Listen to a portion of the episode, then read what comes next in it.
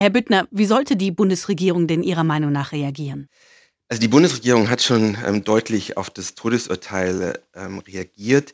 Sie hat gestern ja ähm, das Urteil verurteilt und nochmal darauf hingewiesen, dass es kein faires Verfahren ist und das Urteil vollkommen ähm, gegenstandslos ist. Zusätzlich hat heute das Auswärtige Amt auch bekannt gegeben, dass zwei iranische Diplomaten das Land Deutschland verlassen müssen. Also es ist schon eine klare Reaktion. Ähm, Deutschland setzt sich auch international dafür ein, dass die Situation im Iran immer wieder auf der Tagesordnung ist. Sie hat sich im Menschenrechtsrat ähm, ganz klar für eine Resolution ausgesprochen. Aber es ist auch wichtig, dass dieser Druck jetzt weiter erhalten bleibt und dass die Bundesregierung immer wieder deutlich macht, dass derartige Urteile nicht akzeptiert werden. Und wie kann das konkret gehen? Naja, die Möglichkeiten sind natürlich auch eingeschränkt, da der Iran ja schon weitgehend isoliert ist international. Allerdings wird der Druck ja doch auch immer wieder erhöht. Einerseits, indem auf EU-Ebene Sanktionen verhängt werden.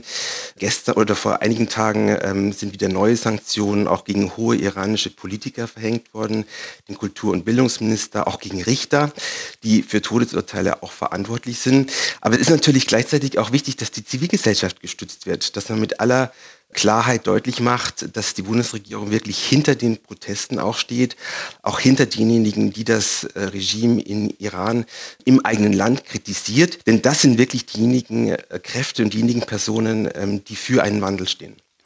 Aber manche haben gesagt, dass dieses Todesurteil auch eine Reaktion auf die jüngsten Sanktionen ist. Macht man es also mit neuen Sanktionen nicht vielleicht sogar noch schlimmer? Naja, das ist natürlich äh, eine schwierige Lage, in der die internationale Gemeinschaft und vor allen Dingen auch die EU steht. Allerdings wird dadurch schon auch äh, ein klares Zeichen gesetzt äh, und vor allen Dingen auch ein klares Zeichen für die Zivilgesellschaft im Iran, die diese Unterstützung auch braucht, wenn sie weiter die Proteste vorantreiben will und wenn sie weiterhin auch sich gegen das Regime aussprechen will. Also dieses Zeichen ist meiner Ansicht nach ähm, ganz, ganz wichtig.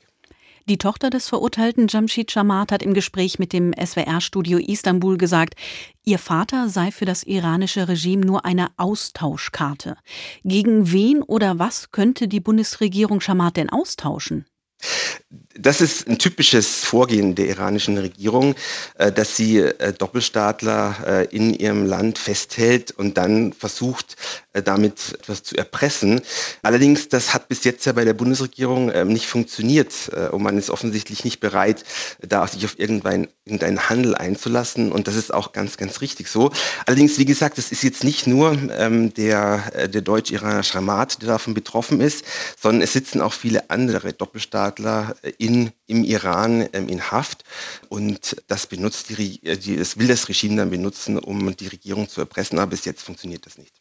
Shamat wurde für über zwei Jahre vom iranischen Regime entführt, und zwar bei einem Zwischenstopp in Dubai. Muss das auch Konsequenzen für Dubai haben, dass so eine Entführung auf ihrem Boden überhaupt möglich war? Das muss auf jeden Fall angesprochen werden, wie sowas möglich sein kann, dass er ähm, auf der, er war auf einer Reise nach Indien, dass er dann beim Zwischenstopp in Dubai entführt werden kann. Also das ist was, was die Bundesregierung äh, auch mit den Behörden dort besprechen müssen und deutlich machen müssen, dass dies nicht akzeptiert wird. Allerdings ist auch da ähm, Shamat nicht der Einzige, der verschleppt worden ist vom Geheimdienst.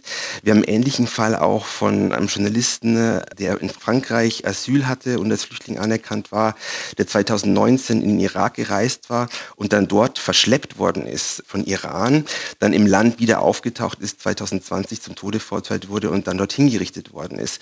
Also diese Art, Leute zu verschleppen, Oppositionelle zu verschleppen, das ist auch ein Kennzeichen ähm, des Regimes, ähm, wenn, es den, wenn es die Leute habhaft werden kann.